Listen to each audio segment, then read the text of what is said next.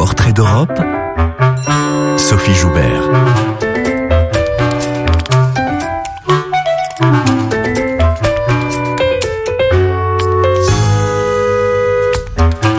Bonjour à tous et bienvenue dans Portrait d'Europe. Eri De Luca est napolitain avant d'être italien et européen. Né en 1950, il a grandi dans le quartier populaire de Montevideo. Souvent réfugié dans la bibliothèque de son père, il a commencé à écrire très jeune pour, dit-il, se tenir compagnie. À 19 ans, il s'engage dans le mouvement de gauche radicale Lotta Continua, où il milite jusqu'à la fin des années 70. Il travaille ensuite comme ouvrier et écrit après ses journées de labeur son œuvre de fiction. Ses livres sont des puits d'histoire, des chambres d'écho qui amplifient la voix des plus faibles. Il écrit pour répondre aux bouleversements du monde et accompagner les révolutions. Son Europe est celle des luttes sociales et politiques, des grèves des années 70 et 80 au combat actuel des habitants du Val de Suse qui résistent à la construction d'un train à grande vitesse pour préserver leurs montagnes. Passionné d'alpinisme, Eri De Luca regarde aussi vers la mer, cette Méditerranée qui a tout donné à l'Europe. Elle est au cœur de son dernier livre, Histoire d'Irène. Portrait d'Europe, Eri De Luca. La réalisation est signée Cécile Bonissi.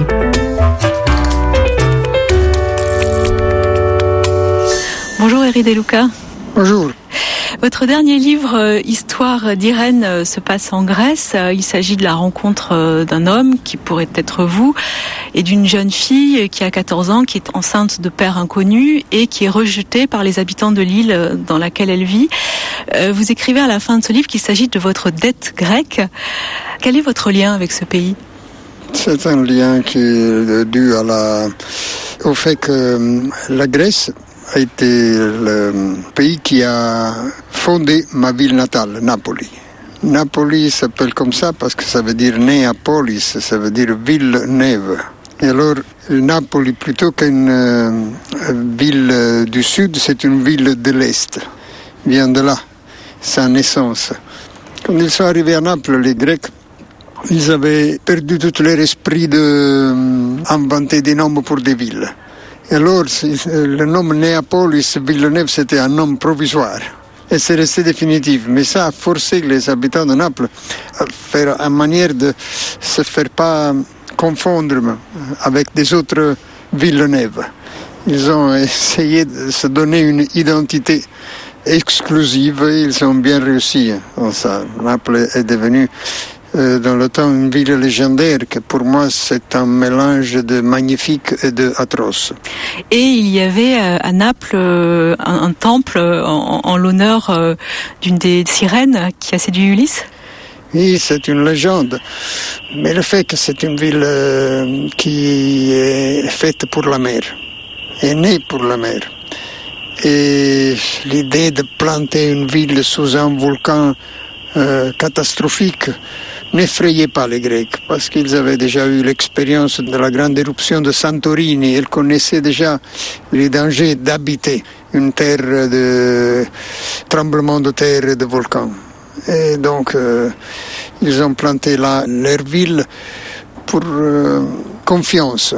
Et aussi parce que nous, de la Méditerranée, nous savons que notre euh, résidence est provisoire. Nous ne sommes pas les patrons ou les maîtres de notre sol. Le patron est le sol. Et le golfe de Naples, qui est renommé pour être un des plus beaux de la Terre, cette beauté ne vient pas d'un peintre qui l'a dessiné comme ça. Ça vient des grands bouleversements du sous-sol, des tremblements de terre, des éruptions. Et au fur et à mesure de ces catastrophes géantes, le résultat provisoire est celui de la beauté. Mais la beauté pour nous, c'est une force de nature qui est capable de jeter en l'air et pousser à la fuite, euh, au, secours. Et pour nous, la mer est une voie de fuite. Mais justement, la, mer dans ce texte euh, a un double statut. La mer est à la fois dangereuse et elle est à la fois protectrice. Oui. Et on, euh, nous ne sommes pas là pour la mer et la mer n'est pas là pour nous. nous sommes les derniers habitants de la mer et aussi les, ceux qui la polluent plus de tous les autres habitants de la mer. Maintenant, Euh, notre mer est remplie de corps de voyageurs, notre Méditerranée. Et nous sommes devenus comme des cannibales de deuxième euh, degré. Ça veut dire que nous mangeons des poissons qui se sont nourris de voyageurs. Les recherches macabres se poursuivent au large de Lampedusa en Italie. Des dizaines de corps seraient pris au piège d'une épave qui gît par 40 mètres de fond. Sur place, cette représentante de l'Organisation internationale de la migration revient sur ce qui s'est passé. Les migrants nous ont raconté qu'ils étaient environ 500, dit-elle. Ils n'avaient aucun moyen de signaler qu'ils approchaient de Lampedusa, donc en guise de signal, ils ont mis le feu à une couverture. Mais de l'essence a pris feu sur le bateau. Effrayés, ils se sont tous regroupés sur un côté du navire et donc le bateau a chaviré. Partis de Libye, les migrants étaient originaires en majorité de Somalie et d'Érythrée. Aujourd'hui, les autorités n'ont plus d'espoir de retrouver des survivants. Au final, ils sont 155 à s'en être sortis, secourus par les gardes-côtes mais aussi par des pêcheurs. Ce texte, euh, Histoire d'Irène, a la forme d'un conte, mais à travers ce texte, vous parlez de questions extrêmement actuelles, euh, la mort de, de très nombreux euh, migrants euh, en mer qui veulent atteindre les portes de l'Europe. La mer se souvient parce que l'eau se souvient. Elle se souvient de tout. Mais cette histoire d'Irène, c'est une euh, espèce de mythe ou de fable que j'ai commencé à écrire le jour que, en nageant, je suis côtoyé par un dauphin. Je nage euh, beaucoup euh, au large aussi. Et alors là, j'étais côtoyé par un dauphin qui a accepté d'aller à ma, à. Et quand je suis revenu sur la plage, j'ai commencé à écrire cette rencontre. Et c'est parti comme ça, et c'est déclenché comme ça, cette histoire d'Irène. Irène est une jeune femme qui est rejetée par les hommes et les femmes de son île et qui est accueillie par le monde marin. Euh, si on revient à la mythologie, euh, cette histoire pourrait faire penser aux, aux créatures euh, que Zeus séduisait en se transformant en animal, puisque Irène était hmm. enceinte d'un dauphin. Hmm. Bon, Irène, a été, quand elle était toute petite, elle était sauvée par les dauphins. Elle, son petit bateau avec son père et sa mère s'est noyé, il y a eu un naufrage. Elle était sauvée par les dauphins qui l'ont amenée sur la plage, sur la sable d'une petite île grecque. Donc elle, euh, elle est grandie à moitié euh, sur la terre et à moitié dans la mer. Elle va, tous les nuits, elle va se euh, rejoindre sa famille de dauphins. Et elle décide de raconter cette histoire. Sur l'île, elle ne parle pas. Elle est prise pour une sourd-mouette. Elle décide de raconter cette histoire à, quelqu'un de passage qui se trouve là sur l'île en vacances. Il est seul, il est lui aussi muet. Et entre eux euh, se passe un échange que c'est pas un échange verbal. Je l'écris en tant qu'histoire verbale, mais c'est un échange qui se produit à travers les vagues euh, mentales, euh, les vagues à, travers lesquelles euh, se parlent, communiquent les dauphins. Irène est capable de parler comme ça avec les dauphins et est capable aussi de lancer, jeter ces vagues de récits dans la tête de cet homme, qui lui répond avec euh, par rebond dans la même manière. C'est une histoire euh, complètement mouette, mais qui prend les voix dans ma tête et peut-être dans la tête de qui le. C'est un jour parfait de fin septembre. La mer est étale, le vent s'est arrêté pour s'enivrer de mou dans une vallée des Balkans. C'est de là qu'il descend pour agiter léger. Aucun diesel de bateau ne rentre en compagnie des mouettes et du jour qui s'agrandit. Les sonnailles lointaines des chèvres lancent des coups en vrac, rien à voir avec les tintements des cloches. En face, les sept îles et demie n'ont pas la frange blanche des vagues. Ce sont des charrues immobiles, à moitié coulées. Au large de Patmos, un pétrolier passe, indifférent à l'horizon qui le scie en deux. À compter mes jours ainsi, enseigne-moi. C'est le verset du matin, resté dans ma bouche, pris d'un psaume de David. Je ne pourrais pas le dire, moi. C'est une histoire muette, Eri De Luca, et en même temps qui met au centre euh, la question de la langue, quelle langue on utilise pour communiquer, et qui met aussi euh, en scène un, raconteur d'histoire, un, homme qui vit de ses histoires, euh, comme vous, Eri De Luca? Oui, suis quelqu'un qui est habité par les histoires. Je n'habite pas les histoires, ce sont les histoires qui habitent de moi. Je suis comme un récolteur, un, endroit où les, histoires se posent c'est comme un puits qui reçoit de l'eau, de l'eau de la pluie, et qui garde dans sa citerne toute cette eau. Et on peut toujours la, la tirer, l'eau. Donc je suis quelqu'un qui a cette citerne d'histoire. Et j'habite dans ces histoires quand je l'écris. Cette histoire d'Irène, c'est une histoire qui est mon sentiment de gratitude vers la mer, vers cette mer méditerranéenne, de laquelle nous avons reçu tout. Nous avons reçu les, les histoires, les philosophies, les géométries, l'astronomie, le théâtre, la poésie, les religions et le monothéisme. Nous avons tout reçu, même la nourriture, même le blé, l'huile, le vin nous est arrivé par la mer. Donc nous sommes des héritiers de cette civilisation commune de la Méditerranée qui a donné tout à l'Europe. L'Europe doit tout à la Méditerranée. Y compris son nom Y compris son nom. Je fais seulement une exception pour laquelle je remercie l'Europe et c'est la morue. C'est la seule chose que nous n'avions pas, la morue. Nous avons des petits poissons, là il y a des grands poissons avec lesquels la morue est arrivée chez nous. Et dès que nous sommes très solidaires entre nous, la morue s'est éparpillée dans toute la Méditerranée. Et chaque famille et chaque peuple de cette mer cuisine à sa façon la morue que nous avons reçue, c'est le cadeau euh, de l'Europe. La Méditerranée, c'est aussi le mélange entre l'Orient et l'Occident. Une chanson traditionnelle napolitaine interprétée par une Française d'origine égyptienne, Dalida chante au Sole Mio sur RFI.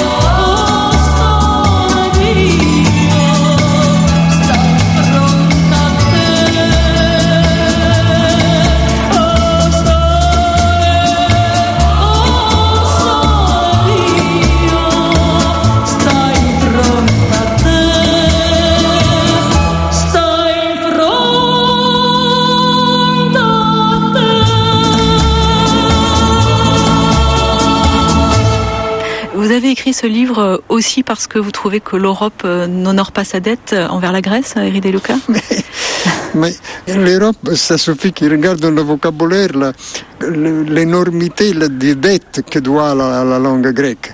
Si la langue grecque voulait exploiter euh, seulement un centime pour chaque mot qui était emprunté par le grec, ce sera le pays le plus riche du monde. Donc l'idée que la Grèce puisse faire faillite, c'est une aberration économique d'aujourd'hui. c'est impossible d'imaginer une faillite de la Grèce parce qu'elle continue dans les langues du monde. Vous-même, vous parlez le grec, Eric Deluca? Non, mais je l'ai étudié à l'école. Donc je peux lire l'alphabet, je connais l'alphabet, oui, j'ai étudié le grec ancien. La, question des, langues, euh, je le disais, est, très importante dans ce texte, comme dans tous vos textes, Eric euh, Deluca, et dans votre vie, puisque vous parlez de nombreuses langues. Pour quelle raison? Parce que j'aime les mots et en tant qu'écrivain, ça me, plaît de m'approcher ou directement aux langues des écrivains que j'aime. Donc c'est ça ma démarche. Aller chez eux, aller trouver dans l'écrivain dans sa tanière, entrer dans son bureau, dans son vocabulaire. Et le même aussi pour l'Ancien Testament. Là, il n'y a pas un écrivain, il y a une communauté qui a rédigé une histoire euh, qui était d'abord orale. Et là, je peux aller avec mon petit verre directement à la source de cette histoire. Là, je vais chez l'origine de cette euh, civilisation religieuse. Et à l'origine, cette euh, nouveauté du monothéisme, cette nouvelle du monothéisme est entière. C'est pas encore partagé, c'est pas encore euh, précipité dans les haines, dans les guerres, dans les destructions. Vous fréquentez ce livre euh, tous les jours, euh, assidûment, Iridé Luca, et pourtant vous n'êtes pas croyant? Je ne suis pas croyant, mais je crois que lire cette histoire n'a rien à voir avec la foi. Et s'il y avait un rapport, alors des dépendances entre la lecture et la foi, ça veut dire que les analphabètes seront perdus seront exclus. Non, non. La foi n'a rien à voir avec ce qui est écrit là-dedans. Là-dedans est écrit un texte sacré, bien entendu. Je n'élimine pas la divinité de ce texte sacré. Elle est là, elle est là-dedans. Je peux la de ma vie mais même pas de la vie des autres, parce que je suis non-croyant, mais je pense que tous les jours, donc je suis quelqu'un qui ne croit pas, mais qui ne peut pas s'adresser à la divinité, mais je pense, j'ai le sentiment que dans la vie des autres, dans la vie des croyants, il y a une intimité, une connaissance, une relation que je n'ai pas, parmi les, les nombreuses que je n'ai pas. Donc j'admets la divinité dans la vie des autres, je peux simplement ne la reconnaître dans moi. Mais dans ce texte, il y a une relation, un verbal de la relation entre cette divinité du monothéisme et ceux qui l'écoutaient. Cette divinité se manifeste avec la parole. Et il dit, c'est euh, le vers le plus euh, associé au sujet divinité de toute l'ancienne écriture. Ça veut dire qu'il dit, il parle continuellement, il s'adresse avec cette manifestation physique à ceux qui l'écoutent directement. Donc cette importance que la parole a dans cette histoire est pour moi une espèce de sommet, rejoint par l'utile de la parole. Là, je trouve l'efficacité majeure que la parole a eue, parce que là, il y a une parole qui est responsable des choses qu'elle dit. Elle dit les six jours de la création avant de les faire. Et c'est sa parole qui fait avenir les jours de la création. Et c'est la parole des prophètes qui fait avenir les choses. C'est pas une prévision, mais une, comme donner un ordre aux choses de se produire comme ça. Donc là, la parole est directement chose accomplie. Nous allons revenir, euh, Éride Lucas, sur votre parole, euh, la parole de l'écrivain, euh, son engagement euh, dans la vie publique, puisque vous avez publié un, un texte chez Gallimard intitulé La parole contraire, qui traite de ces questions. Je vous propose de faire une pause et on se retrouve euh, juste après les informations sur RFI.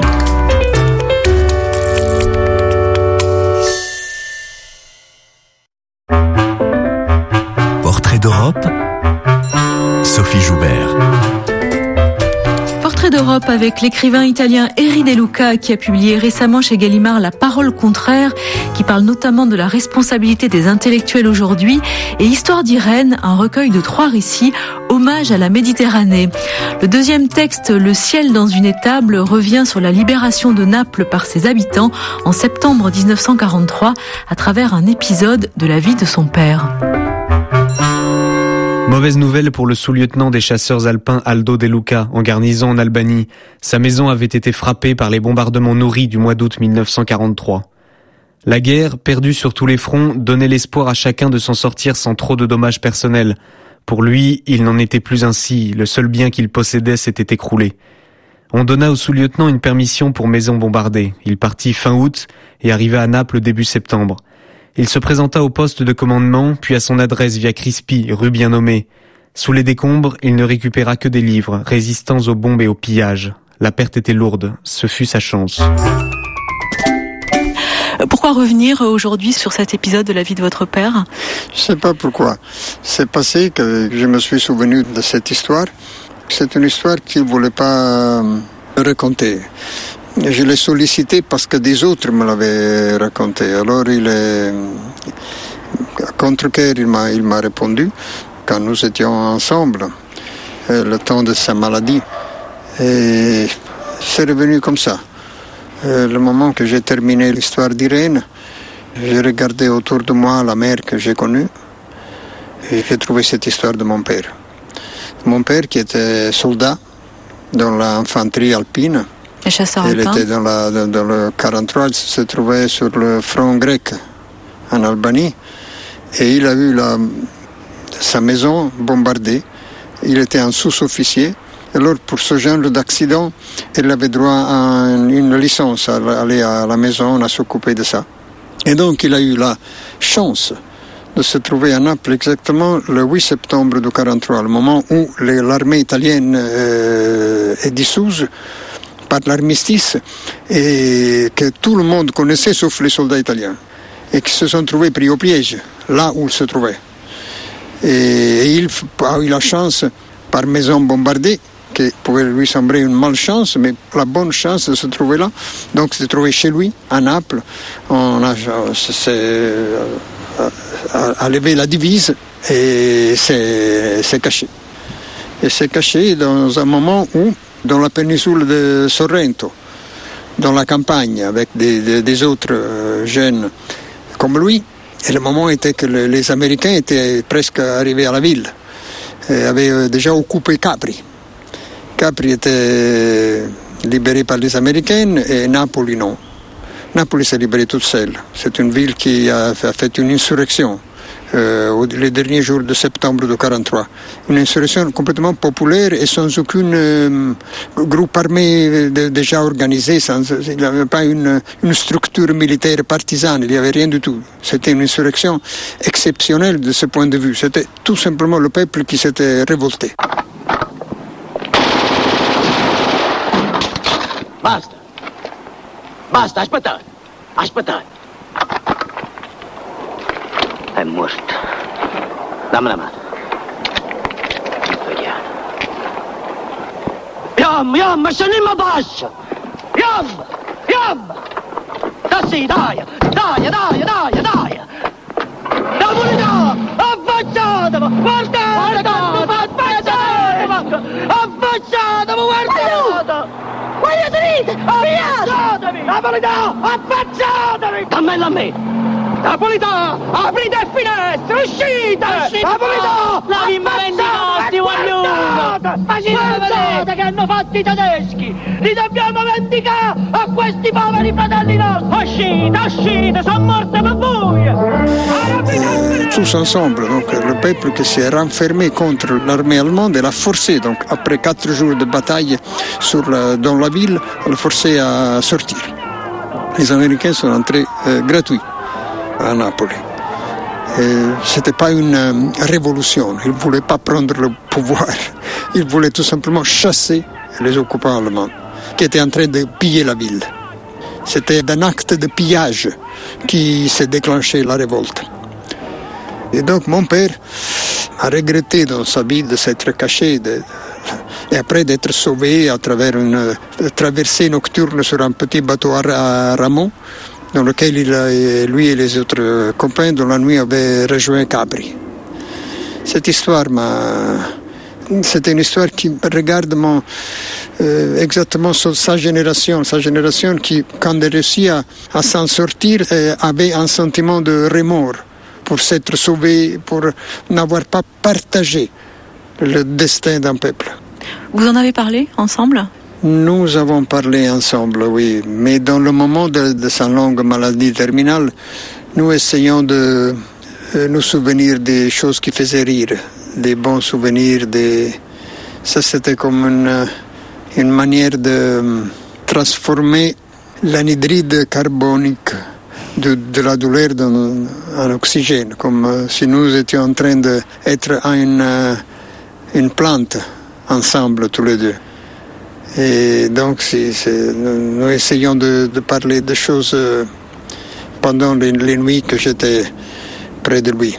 Il était devenu aveugle et dans la maladie terminale, il ne pouvait pas sortir de son lit, il était paralysé. Et donc, on parlait de, des bons souvenirs, des chansons qu'il avait apprises parce qu'il été revenu avec un, un sentiment de euh, gratitude envers les montagnes qui lui avait sauvé une petite partie de ce temps maudit de sa vie dans la guerre. Et aussi avec un grand répertoire de chansons de montagne que nous avons appris de lui et que nous chantions ensemble, souvent à Noël. Au lieu des chansons napolitaines, on chantait des chansons de montagne. Est-ce que c'est votre père qui vous a donné et le goût de la montagne, puisque vous êtes un, alpiniste aguerri, et le goût des livres, puisqu'il écrivait des histoires, même s'il n'a jamais publié? Les livres étaient là, dans la maison. Mon père était un lecteur euh, passionné. Il revenait tous les semaines avec un, un paquet de livres. Il les lisait. Et il fallait être très silencieux quand il lisait, parce que c'était son moment. Et donc, il était à son isolement. Mais moi, je suis grandi dans la petite chambre de sa librairie. Donc, je suis grandi avec les livres qui étaient autour de moi, jusqu'au plafond. J'ai aimé cet endroit pour ça. J'ai aimé les livres par leur matière. Peut-être aujourd'hui, si j'ai grandi aujourd'hui, je ne pourrais pas apprécier cette matière s'il y avait autour de moi du livre électronique. Mais ce papier épais, poussiéreux, chaud, euh, avec une bonne capacité d'isolement acoustique. Ça me plaisait. Euh, j'ai respiré la poussière des livres pendant tout le temps que je suis resté à Naples jusqu'à 18 ans. Je suis grandi avec cette matière autour de moi qui est le legs de mon père. Les montagnes, oui, les montagnes sont sa gratitude. Donc quand j'ai approché les montagnes, j'ai voulu les gravir. Arriver sur les sommets aller sur les montagnes d'abord où il était allé. Les montagnes qu'il avait fréquentées après la guerre, les montagnes qu'il avait fréquentées dans les Dolomites. Le ciel dans une étable est le titre d'une chanson de Mina, chanteuse italienne très populaire dans les années 60-70, en version originale Il cielo in una stanza sur RFI.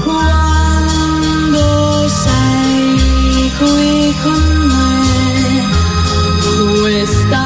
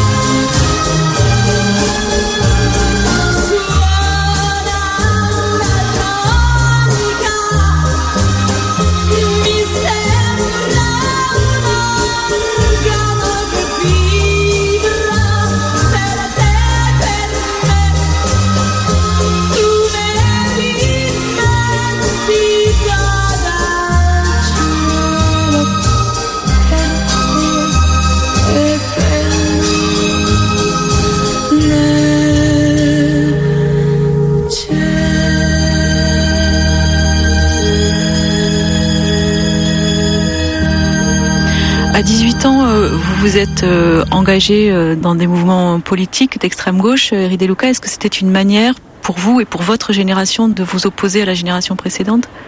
C'était une, manière d'être contemporain d'un autre monde. Parce que ce format politique de la lutte qui était la révolution, le format révolution était le format de notre siècle. Avec les révolutions, se sont changés les rapports de force dans le monde entier, dans tous les continents. Se sont renversés des empires coloniaux avec les révolutions. Ont été abattus des tyrannies. Donc c'était l'ordre du jour du monde. Quand nous étions jeunes, euh, les révolutions étaient partout dans le monde. Nous étions collégués fraternellement avec les révolutions du monde. Et comme ça, j'ai connu toute espèce de révolutionnaires du monde à l'époque, qui venaient souvent en Italie pour euh, un soutien, pour un appui, puisqu'ils étaient exilés ils étaient en fuite.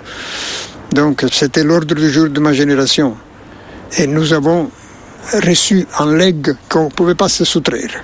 Et c'est dit dans le Talmud que tu n'es pas sur toi la tâche d'accomplir ce qu'il faut faire, mais tu n'es pas libre de te soustraire.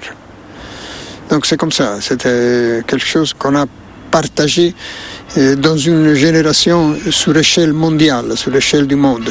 Donc le déclic, ce n'était pas une protestation contre l'autre génération, c'était plutôt l'appartenance à une génération nouvelle.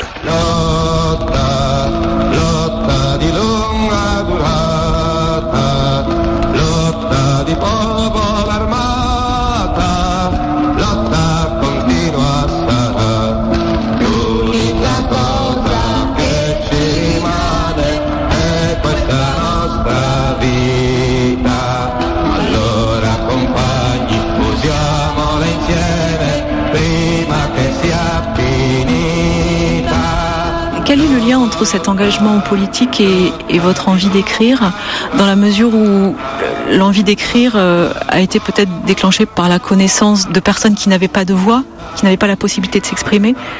J'ai commencé à écrire des histoires quand, quand j'étais très jeune. Des histoires pour moi, c'était une belle façon pour moi de me tenir compagnie. Euh, à côté des livres, il y avait la possibilité d'écrire moi aussi des histoires et j'aimais le faire. Donc j'ai toujours fait ça. Et après, quand je suis devenu un, un écrivain, dans le sens que j'avais des livres qui étaient publiés, j'ai ressenti cette nécessité de citoyen d'offrir un peu de petite écoute que j'ai commencé à gagner, et offrir cette petite écoute à des gens qui n'avaient pas de voix des petites luttes, aussi des luttes de survie, de résistance. Euh, avec le, cette histoire de, des voyageurs de la mer de, euh, méditerranéenne, ces migrateurs qui ont rempli notre récit euh, d'aujourd'hui. Les plus grandes histoires d'aujourd'hui sont l'histoire de ces marins improvisés. Ce n'étaient pas des voyageurs, ce sont des gens qui se sont mis dans la plus terrible, la plus dangereuse des déplacements. Aucune espèce humaine s'est affrontée en si pénible traversée de la mer. Voyager plus sûr et plus garanti les esclaves qui étaient extraits de l'Afrique pour aller dans les Amériques. Ils voyageaient plus sûr parce que euh, même dans ces conditions atroces et bestiales, ils étaient de la marchandise qu'il fallait vendre. Et donc il fallait la faire arriver de l'autre côté. Par contre, cette marchandise du corps humain d'aujourd'hui, c'est une marchandise qui n'a pas besoin d'être consignée. A déjà été payée en avance, peut-être jetée à la mer, comme du poids inutile, peut-être rejetée, peut-être euh, trahi et nous euh, assistons à ça. Et nous permettons aujourd'hui que le corps humain soit la plus rentable des marchandises de contrebande à transporter sur la mer Méditerranée. C'est plus rentable de la drogue. La vie humaine euh, transportée par les contrebandiers. Nous assistons à ça, mais nous sommes aussi responsables de ça. Moi, en tant qu'écrivain, je me suis engagé dans cet ordre du jour. Ce n'était pas mon choix, c'était l'ordre du jour du monde. Oui, alors aujourd'hui, on est à Gaglione, un petit village du Val de Suse italien, pour la manifestation des Notaves, donc une manifestation contre le projet de Lyon-Turin qui mobilise beaucoup de monde euh, ici en Italie. Et on va rejoindre tranquillement en marchant la Maddalena, d'où euh, ces manifestants se sont fait expulser lundi dernier. La vallée, on a déjà assez de, de routes. On a la nationale, la, la militaire et l'autoroute et, le chemin de fer. Et maintenant, ils veulent encore faire une autre. Et donc, on met tout le matériau. Le matériau qu'il y a des, des poisons dans les, dans les montagnes. Hein? Donc. Et après, il y a, il y a toutes les sources qui, qui, qui nous donnent l'eau, l'eau potable. Et, maintenant qu'ils qui, ils font le tour dans les montagnes, les sources, ils se, ils se perdront. Comme on boira après.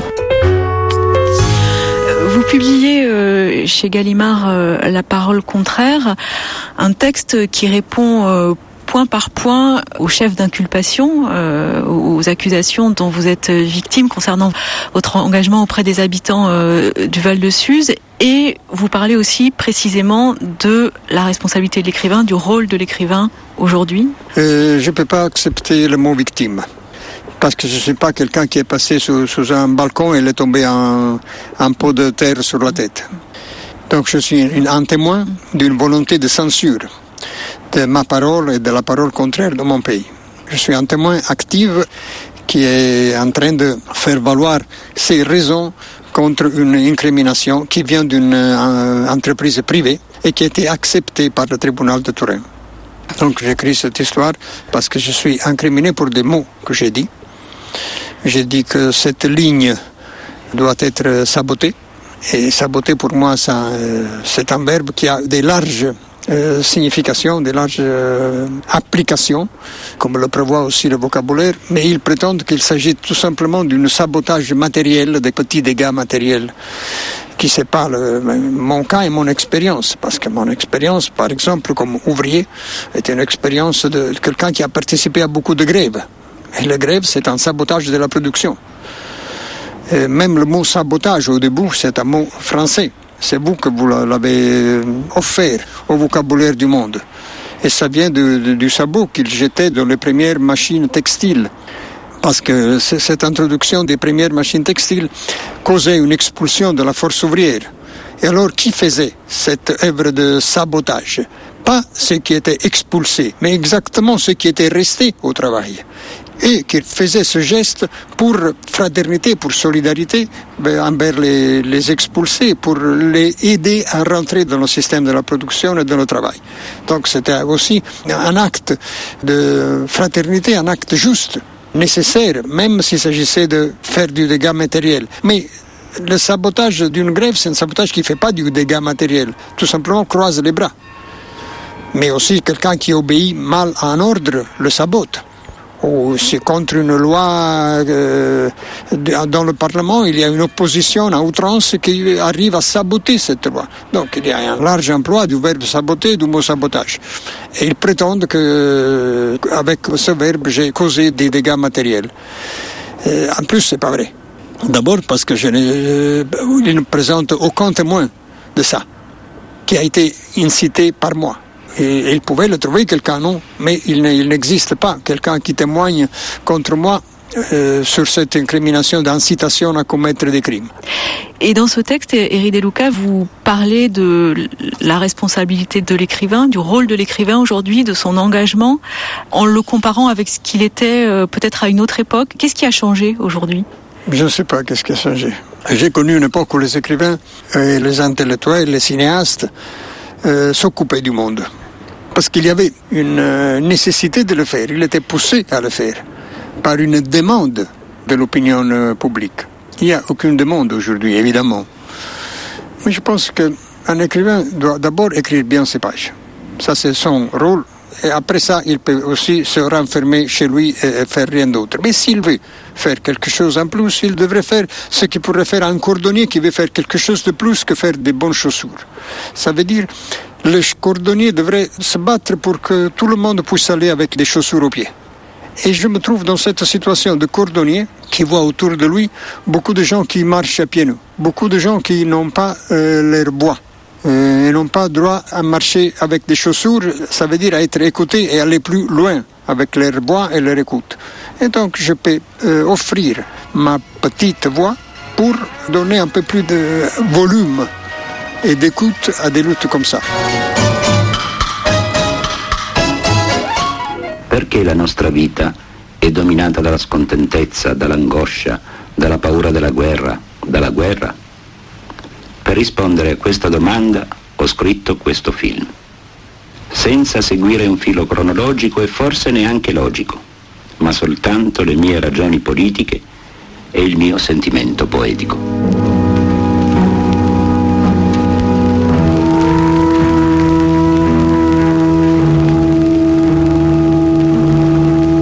Ce texte, La parole contraire, euh, vous parlez aussi des intellectuels qui ont compté pour vous, et vous citez notamment George Orwell et son hommage à la Catalogne, et puis Pasolini, mais Pasolini avec lequel vous n'étiez pas forcément d'accord. Ben, Pasolini, c'était quelqu'un qui disait exactement euh, les lignes extrêmes de sa réflexion. Il ne cherchait pas à, flatter le lecteur. Il voulait lui montrer les limites d'un argument et d'une pensée. Comme, et cette façon, le lecteur se faisait une idée et commençait à, former une idée dans lui, en, comme euh, par contraste. Ça, c'est la bonne efficacité. Mais Pasolini, par exemple, c'était quelqu'un qui avait donné. Sa signature pour faire sortir le journal Lotta Continua. À l'époque, il fallait un journaliste professionnel pour garantir la sortie d'un journal. Et il acceptait de signer un journal sur lequel il n'écrivait pas et avec lequel il n'était pas d'accord. Donc ça, c'était un intellectuel. Moi, face à la Val des Sources, je suis avec des personnes avec lesquelles je partage tout. Je suis complètement d'accord avec eux. Donc, je parle de Pasolini, pas pour euh, faire un, un, une relation avec moi, mais avec les temps qui sont changés. Et George Orwell?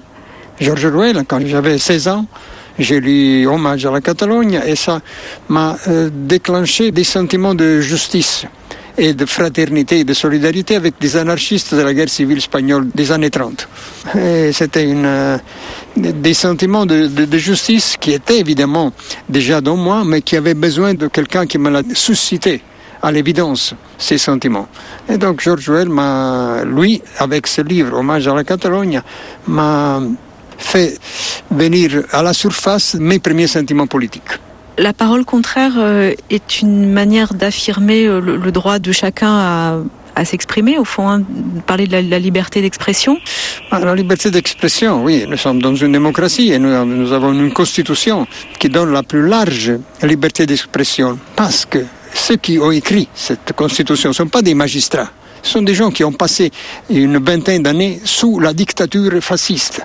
Et alors, quand il écrit, par exemple, au début de l'article 1 de la Constitution, l'Italie est une république démocrate, ça, c'est pas une constatation, c'est un cri de bataille, parce que l'Italie, c'était une monarchie fasciste. Et quand il dit c'est une république démocrate, c'est le résultat d'une grande lutte de leur expérience, de toute leur vie de combat. Donc, c'est un cri de combat. Et l'article 21 de la Constitution qui garantit la plus large euh, liberté d'expression, c'est un article écrit par leur physique expérience de la répression et de la soumission. Et l'article qui m'incrimine, mais l'article d'incitation à, la, commettre des crimes, c'est un article qui vient directement du code fasciste de 1930. Et c'est un article qui servait à euh, faire de la répression contre toute possibilité d'insurgence d'une idée et d'une parole contraire. Donc c'est ça qui est en jeu dans ce moment-là. Je ne suis pas une victime, mais victime dans, dans mon cas, c'est l'article 21 de la Constitution italienne. D'où l'importance euh, de rappeler la signification de chaque mot. Et le fait curieux que le lendemain, lorsque s'est passé mon interrogatoire par les magistrats qui m'ont incriminé, on a fait une séance littéraire autour du verbe saboter. C'était un très curieux lieu pour faire cette conversation. Et l'enjeu n'était pas la modification d'une définition sur le vocabulaire, c'était une condamnation pénale jusqu'à 5 ans. Mais ce n'était pas ni une entrevue ni un interrogatoire, c'était un débat sur le verbe saboter. Et je crois d'avoir remporté l'argument. Merci, Eri De Luca.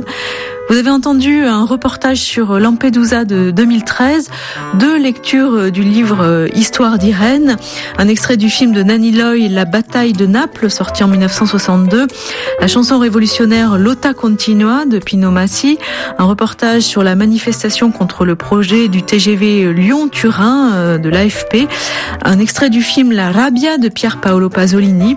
Tous les livres d'Eri De Luca sont publiés en France aux éditions Gallimard et traduits par Daniel Valin.